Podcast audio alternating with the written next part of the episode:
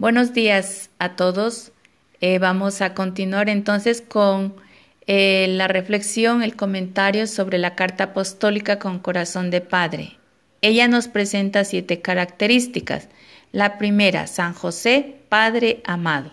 ¿Por qué San José, Padre amado? Pues lógicamente porque este santo querido es aceptado en el corazón de la mayoría de los cristianos, particularmente los católicos.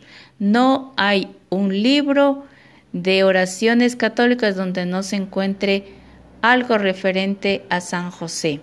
Hay muchas familias, pueblos, instituciones, congregaciones que lo tienen como patrono. Con razón, San José es el protector de la iglesia. Pero San Pablo VI nos hace caer en cuenta que ante todo esta característica de Padre amado se refiere al hecho de que San José puso su vida al servicio como protector de la familia de Nazaret. Cuidó de su hijo, cuidó de su esposa, siempre en función de servicio y de buscar la felicidad de los de su casa.